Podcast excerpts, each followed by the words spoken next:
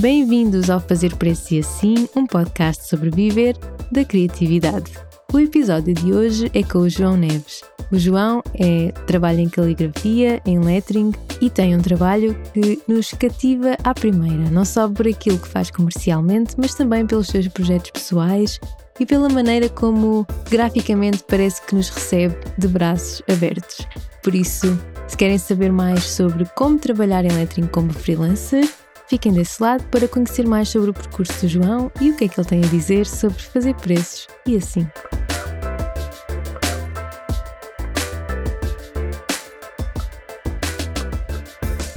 Este podcast não é patrocinado.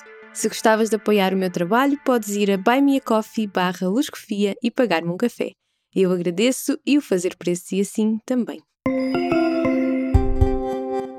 Olá João, bem-vindo ao podcast. Uh, obrigada por ter aceito o meu convite. Eu estou muito curiosa por saber mais sobre, sobre o teu trabalho e sobre, sobre o teu percurso. Eu conheço aquilo que está nas redes sociais, portanto não é muito. Um, e queria começar mesmo por te perguntar em que momento da tua vida de estudante ou profissional é que decidiste que o lettering, caligrafia, era o caminho para ti? Foi uma decisão que tomaste? É uma coisa desde sempre? Como é que isso aparece na tua vida? Primeiro tudo, olá também, Sofia. Obrigado pelo convite.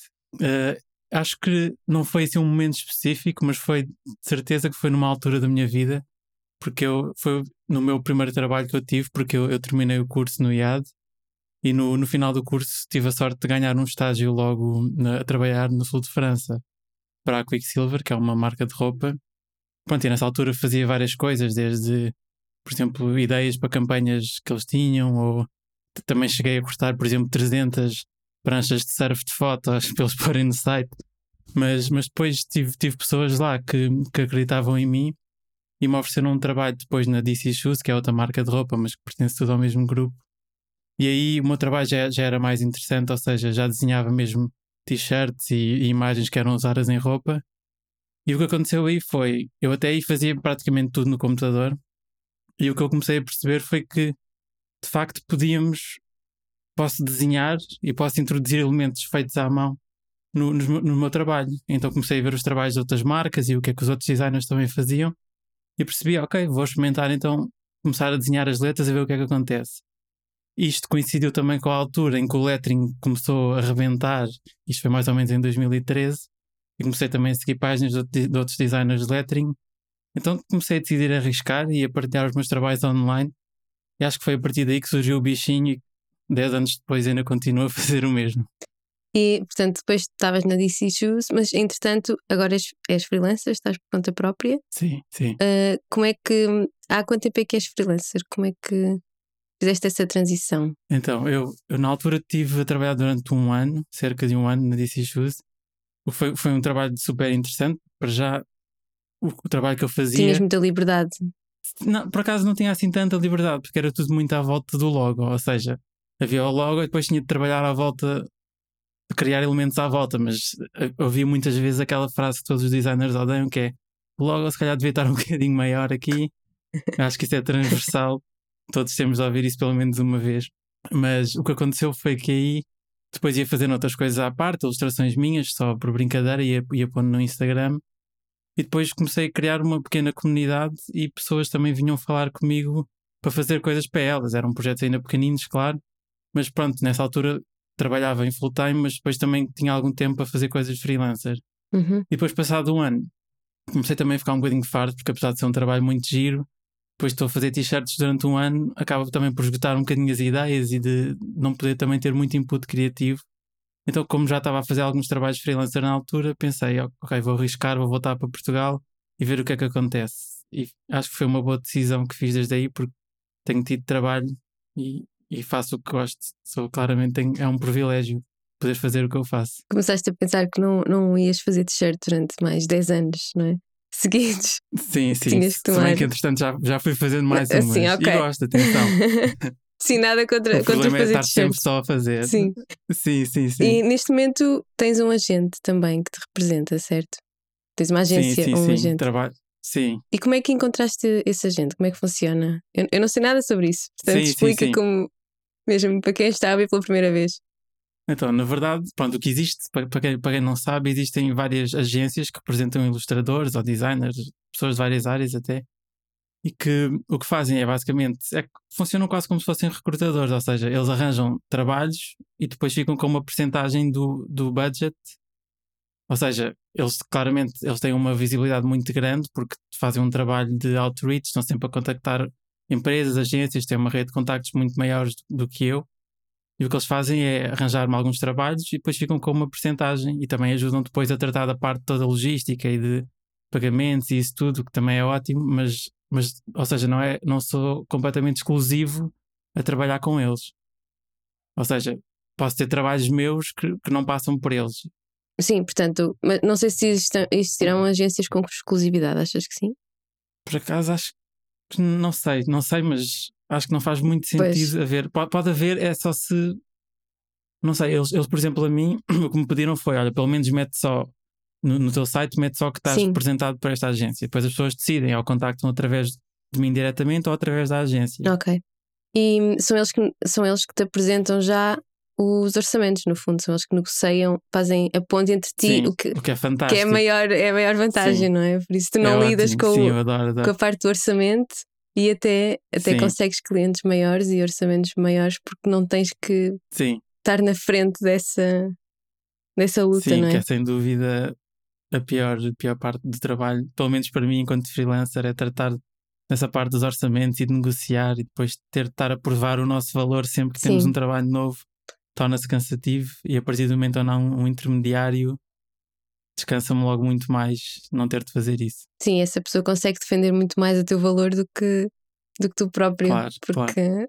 Uh, não Sim. sei, é mesmo assim que funciona. E um ilustrador que esteja agora à procura de um agente ou que esteja a considerar, como é que faz essa procura? É assim, existem imensas mesmo agências deste género. Esta aqui, por acaso, eu fiquei com ele. Eu nem estava à procura na altura, eles é que vieram falar comigo. Eu pensei, ok, isto pode ser uma oportunidade, não perco nada em, em estar representado com eles, posso continuar a ter os meus trabalhos.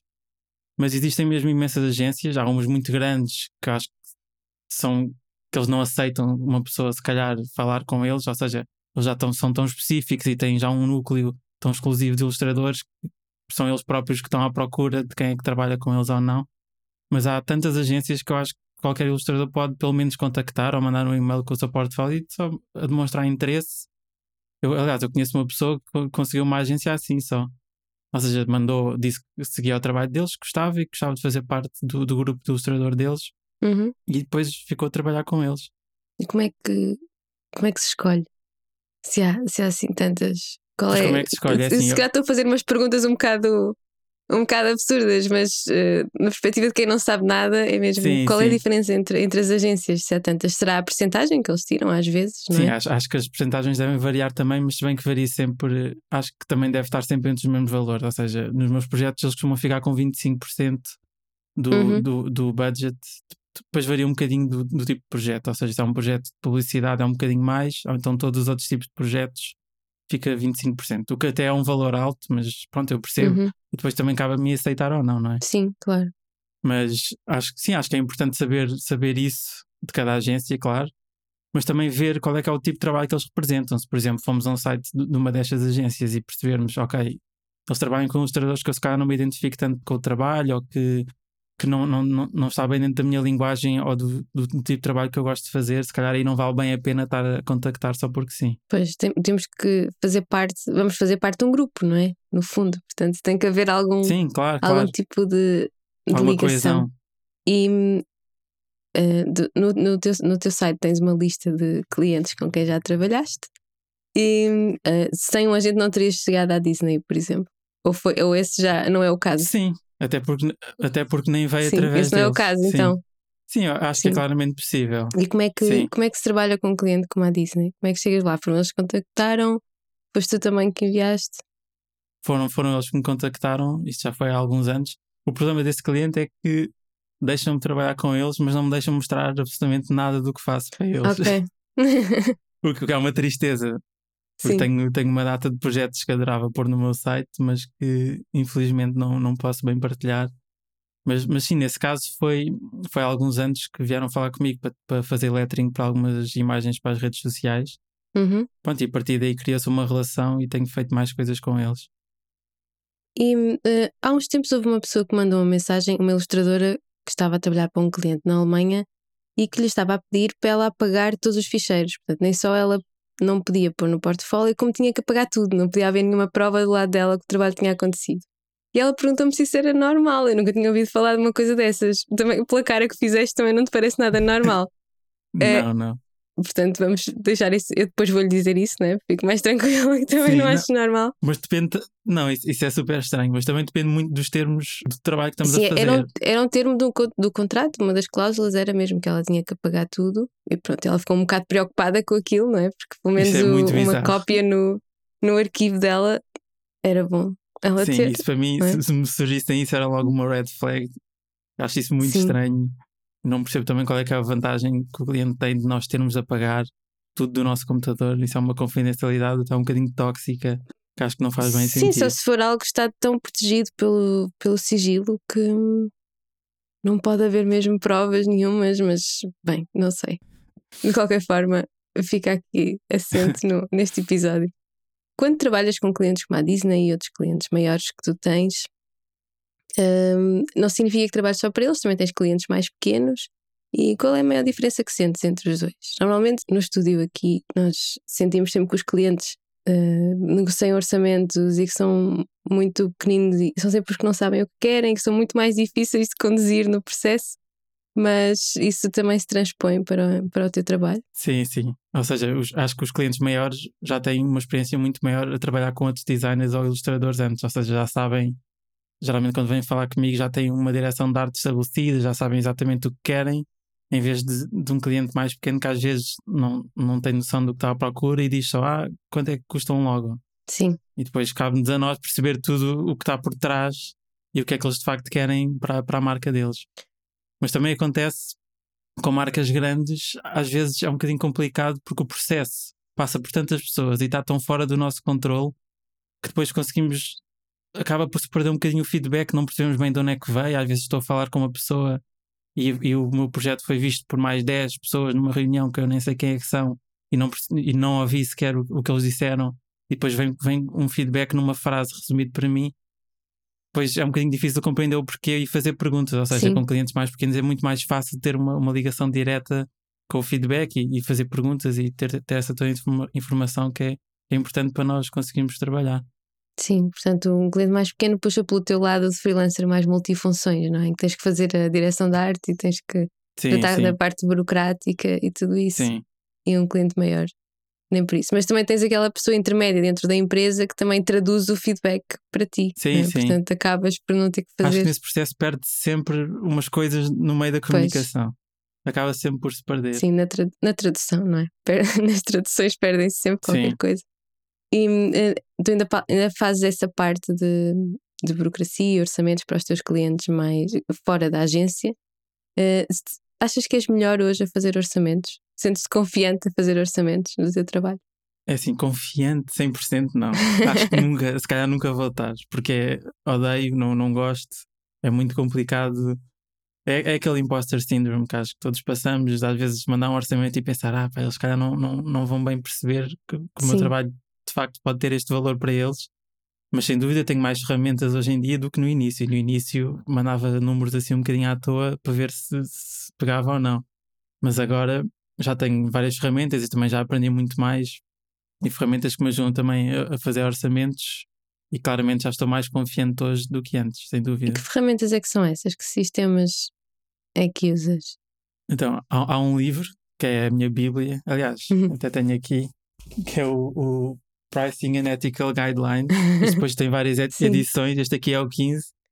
Mas este livro, que eu acho o que me faltava mesmo no, no início era referências, porque uhum. as pessoas não falam bem de números, então eu não fazia noção se, por exemplo, uma, uma ilustração para uma revista era podia ser 500 euros ou 1500. Não, não, não temos bem noção, e pelo menos a mim na faculdade nunca me falaram de valores.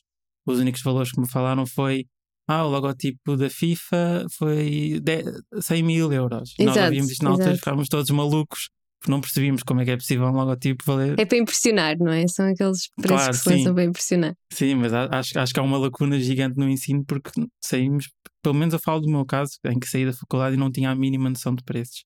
Mas o que este livro tem é, basicamente, tem tabelas para, para todos os tipos de projetos, desde livros, a publicidade, a peças de lettering, ilustração, consoante o tamanho depois da publicação, do projeto, do, da uhum. complexidade. Uhum. E depois tem valores, claro que não é um valor específico, tem intervalos, Sim. mas já, já ajuda a ter uma noção dos preços que se praticam.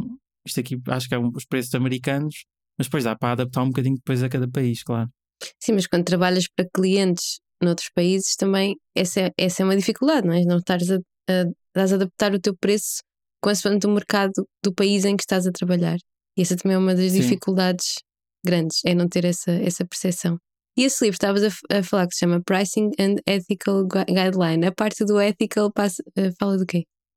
Portanto, falaste do pricing. Sim, sim, sim. Tem tudo, tem tudo. Mas é um livro bastante grosso. Ninguém sim, viu, sim. estamos só a falar, mas é um livro bastante grosso. É, eu não li o e livro. daí ter chamado Bíblia, mas uh, tem mais do que tabelas, não é? Tem tudo, tem. Fala também de normas de conduta, por exemplo, o que acontece se roubarem o teu trabalho, se, por exemplo, fala da importância de ter, de, de ter bem explícito como é que vai ser o teu método de trabalho. Uhum. Basicamente tem tudo o que, o que um designer deve, ou um ilustrador deve fazer para ter certeza que o seu trabalho está protegido e, e cumpre todas as normas, ou seja, que, que, nunca se vai virar o cliente contra eles. Até, até uma frase que eu uma vez vi que adorei que é que não há clientes no inferno, existem é, designers do inferno porque não se protegeram Sim. antemão do, dos charizos pronto, que às vezes ocorrem quando estamos a trabalhar com pessoas do outro lado do mundo ou até mesmo aqui em Portugal. Sim, quando estamos a trabalhar sozinhos, não é? Porque podemos sim. nos sentir numa posição muito indefesa de, claro, sim. de ser nós a ter que fazer essa, essa bolha gigante de proteção para, para o nosso trabalho correr bem. Uh, mudando um bocadinho de assunto, uh, uma das coisas mais marcantes do teu trabalho online é, uh, além de ter muita vida e ter muita cor e tudo isso, é tu teres os projetos pessoais. E acho que estou a interpretar bem isso. aqueles stickers de viagens que tens, por exemplo, as, das lojas do universo do, do Harry Potter. Sim, sim. Uh, o que é que te move a fazer estes projetos? Achas que, e qual é a importância deles no teu, no teu trabalho mais, mais regular do dia a dia? Então, é assim, quando estamos a trabalhar como freelancers, não temos sempre trabalho, não estamos 100% do tempo ocupados com trabalhos de cliente. Isso, se calhar, seria um mundo ideal, ou até não, depois não tínhamos tempo para nós. Mas pronto, acabo sempre por ter algum tempo livre e o que esses projetos pessoais me fazem é continuar, pelo menos, a desenvolver capacidades criativas e a fazer algo que não, que não vem de um briefing de uma marca ou de um cliente, onde não tenho que seguir regras e logos e isso tudo. Ou seja, é, dá-me liberdade para fazer uma coisa que vem só de mim. E a vantagem, acho que para mim, e acho que para qualquer pessoa que faça um projeto pessoal, a grande vantagem é que, por exemplo, eu gosto mais de se calhar fazer trabalhos de packaging, mas não tenho muita oportunidade. O que eu posso fazer é arranjar um, um, briefing meu ou pegar num conceito qualquer, onde depois desenvolvo um projeto de packaging, mesmo que não seja para nenhum cliente, e depois posso mostrá-lo online.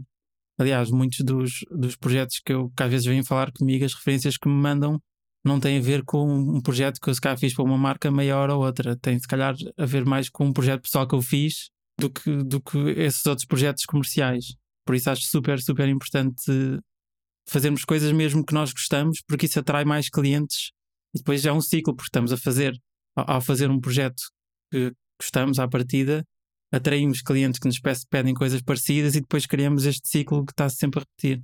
Que é um ciclo muito positivo, não é? Porque vais atrair clientes que gostaram claro. do projeto que tu gostaste realmente de fazer. Sim. Por isso. Sim, exato. Sim. E, mas além disso, também faz, tens a tua parte da música, não é? O que significa que não fazes só um, trabalho parecido com o teu, mas que, que que o fazes por, sim, por sim, projeto sim. pessoal, também tens outras coisas, outras áreas ao lado. E como é que divides o teu tempo nessas coisas todas? Pensas muito nisso? Uh, sentes que o tempo chega? É assim, se calhar devia ser mais metódico, mas não, não tenho nenhuma regra, nenhum método para, para a minha divisão de tempo. Simplesmente às vezes apetece. Sim, isso é bom. Isso é, repara, não há, não há uma regra, não é? é bom, é bom saber que, que não existe só gestão do tempo metódica, sim, sim. portanto. Não, mas a, a, música, sempre, eu sempre, sempre adorei música, mas há pouco tempo é que comecei de facto a lançar música online e depois como as pessoas começaram a gostar, é uma coisa que eu vou fazendo. Por exemplo, tive dois anos sem lançar nada, mas agora se me apetecer posso fazer mais e lançar. Ou seja, não tenho uma obrigação Não, não é um, projeto que, que, é a minha vida, mas como é uma coisa que eu gosto de fazer e estou a tentar mantê-lo enquanto isso. Ou seja, é um hobby que eu adoro fazer, mas não quero bem que passe disso, porque depois tenho medo que estrague também um bocadinho sim. a diversão. Queres manter como hobby a sério, não é? Que é uma sim, dificuldade sim. No, nos últimos tempos. Todos os hobbies se transformam de alguma forma em, pois em é negócio, terrível. em negócio digital. E como é que, hum, voltando a esses projetos pessoais e, e um bocadinho também ao teu trabalho, como é que começas um, começas um projeto? Onde é que onde é que te vais inspirar? Eu sei que se calhar as pessoas fazem, fazem mais ou menos o mesmo processo criativo, mas há sempre alguma coisa diferente. Uh, não vem tudo, vem, vem assim naturalmente numa inspiração e, e fazes, não será isso, não é? Não, onde é, onde é que vais buscar? Sentar-te e desenhares e, Sim, e fazeres tudo direito. Já está. Mas como é que como é que vais buscar? Porque são, às vezes são, são desenhos muito intrincados e têm muita coisa lá. E como é que começas um desenho desses que parece ter tanta complexidade? É assim, eu acho que grande parte dos meus trabalhos eu começo sempre só por, antes de fazer qualquer tipo de pesquisa, tento sempre pelo menos esboçar umas composições super básicas, sem detalhe nenhum, mas só para mostrar o que é que eu de facto, sem nenhuma influência externa, imagino que seja para resolver o problema, no caso de ser um projeto de um cliente. Só depois disso é que costumo ir fazer pesquisa e ver referências e perceber. Eu, eu adoro pronto, coisas antigas, ou seja, coisas dos anos 40, 50, 30. Tenho imensos livros disso e às vezes pego, por exemplo, se calhar adoro a tipografia desta caixa de fósforos antiga e depois misturo com uma composição de um, de um rótulo de uma bebida qualquer. Ou seja, eu gosto muito de misturar coisas que vêm de diferentes sítios. Sim, mas é interessante falar dos livros e não propriamente de ires à, à net fazer um scroll e procurar não, procurar faço, imagens. Claro, claro que fazes, não é? Não, não serás um cheio. purista que estará, estás na tua cadeira só a ver livros Claro. não é? e a ignorar que existe a internet Sim, não, eu, eu nem vejo livros, eu vou a feiras só pesquisar referências. Diretamente nas embalagens, sim, não é? sim, sim. Não acredito em coisas impressas em livros, tenho mesmo de sentir. e hum, quando, quando avanças nesses, nesses projetos pessoais, neste caso, a dado momento decidiste que ias fazer os stickers e que ias pô-los à venda. Eh, isso foi por causa de- da audiência que já tens no, no Instagram e que as pessoas, da maneira como reagiram, ou já à partida tinhas decidido que ias fazer um, merch desses, produto, desse- sim. desses produtos? não, sim. por acaso, aliás, esse projeto até começou durante a quarentena. Ou seja, tinha tanto tempo livre e estava tão fechado em casa e tão aborrecido que já tinha esta Sim. ideia aqui a fermentar durante algum tempo. Pensei, olha, vou fazer, vou de facto executar esta ideia que eu tenho aqui há algum tempo. E depois, como percebi que as pessoas também estavam a gostar e algumas até me perguntavam se, se vendia aquele sticker ou o outro, pensei, "Ah, então vou, vou fazer um pack. Pronto, não é uma coisa assim muito grande, não, não tem assim muitas pessoas Sim, a comprar, sim, mas é-. É um projeto pessoal que, que gostei de fazer e também é bom ter um produto que eu sei que foi 100% meu, controlado 100% por mim, à venda. Estavas a dizer que tiveste muito tempo livre, perdeste, perdeste muito trabalho na pandemia. Sim, sim, sim. Mais no, em 2020. Acho que tive alguns projetos até que chegaram a ser que iam acontecer e depois foram cancelados. Tive um projeto que estava a meio, que depois a empresa faliu. Por isso, sim, não foi, acho que foi o meu pior ano desde, desde que comecei a trabalhar. É engraçado falar nisso, que hum, a percepção que eu tenho é que uma grande fatia de designers e ilustradores não teve o trabalho assim tão afetado, porque as pessoas precisaram de comunicar e, e houve pessoas até que cresceram e que tiveram mais trabalho do que o normal. Portanto, Pois. é engraçado estás a falar disso. Mas era por serem ligados a eventos ou, algo do género? Nesse caso da empresa falir? Sim, a bem, empresa faliu até era uma agência que, que estavam a desenvolver, mas depois perceberam, ok, se calhar agora está a haver esta Sim, falta não é o toda. Sim, não é o momento certo. Acho que foi isso que aconteceu em todos os projetos que, que eu ia fazer. Tive alguns projetos que fiz, claro, Sim. mas, mas foi claramente menos do que nos anos anteriores. E sentiste a- alguma desproteção por seres trabalhador independente? Ou já tinhas as tuas finanças organizadas o suficiente? É assim, acho que de, desproteção existe sempre, porque quando, quando, quando somos freelancers é, estamos sempre um bocadinho vulneráveis porque não é super consistente o trabalho que temos. Ou seja, posso estar, se calhar, estar um mês agora com três projetos ao mesmo tempo e depois, se calhar, estar outro mês a seguir ou dois, onde se calhar não me surge nada, ou os projetos que falam comigo depois acabam por não avançar. Por isso, isso existe sempre, por isso não foi. Não foi, foi novidade, Não foi um não é? choque, porque Sim. já já estou. Sim, é isso. Já, já sei com o que conto ao ser freelancer. Ah, João, ah, eu costumo terminar os episódios pedindo conselhos para futuras, uh, futuras pessoas que querem uh, entrar nessa área. No teu caso, será mais a parte de lettering. Eu acho mesmo curioso que tenhas, tenhas que a maior parte das pessoas com quem falamos que tem assim uma área a qual é muito dedicado é algo que vem muito de trás, ou vem dos tempos de estudante, em que já começou a explorar e tudo isso. Por isso, teres descoberto isso de uma forma muito mais um, eh, refletida, digamos assim, não foi acidental, foi muito mais teres percebido que esse caminho existia e que fazia sentido para ti. É bastante, é bastante interessante. Mas outras pessoas que estejam, queiram entrar nessa área e até pensem que hum, não tem jeito nenhum para desenhar ou que, que é muito difícil, ou seja o que for, que, que conselhos é que, é que consegues deixar? Conselhos é assim, barra dicas. Não, sim, sim, sim, Primeiro, não venham, não venham, não vale a pena. não, há, assim, há imensas pessoas a fazer lettering, então nos últimos anos há milhões de pessoas que de repente se interessaram em lettering, até os miúdos hoje em dia já adoram lettering, a minha sobrinha adora lettering, mas acho que não é pelo facto de haver tanta gente e tantas pessoas a fazer isto que não há, deixa de haver lugar para mais uma pessoa. Acho que há sempre, estamos sempre disponíveis a, a, dar a nossa voz e a dar algo único por mais pessoas que existam a fazer o mesmo.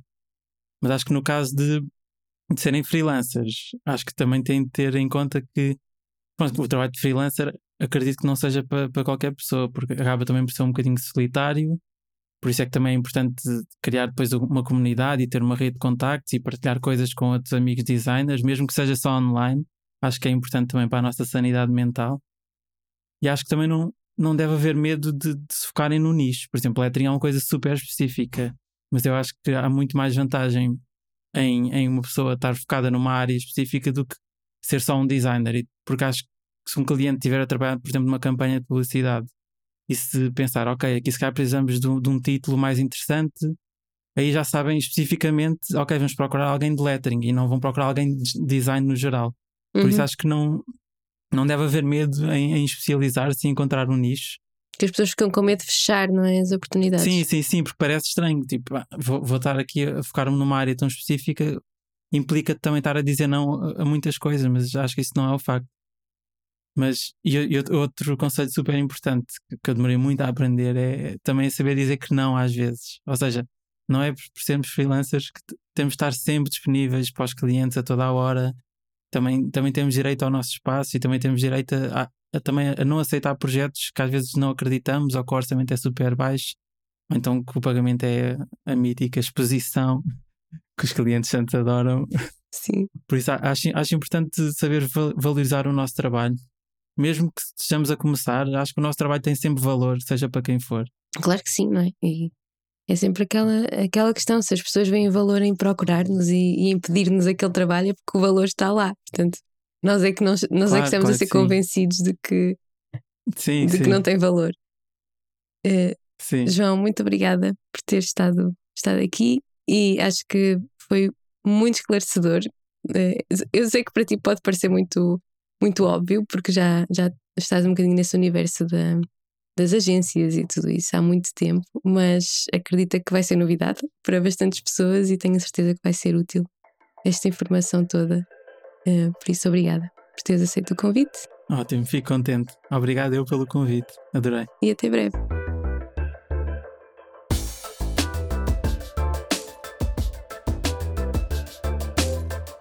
Como acontece habitualmente, vou deixar links na descrição do episódio, por exemplo, para o livro que o João mencionou, que acho que é uma ótima referência para guardar e, quem sabe, também comprar esse livro para servir de Bíblia. E como sempre, também não se esqueçam de comentar e recomendar o podcast aos vossos amigos freelancers em apuros. Ouvimos para a semana e até breve.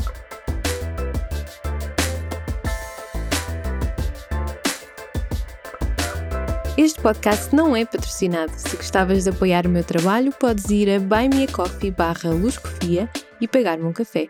Eu agradeço e o fazer preço e assim também.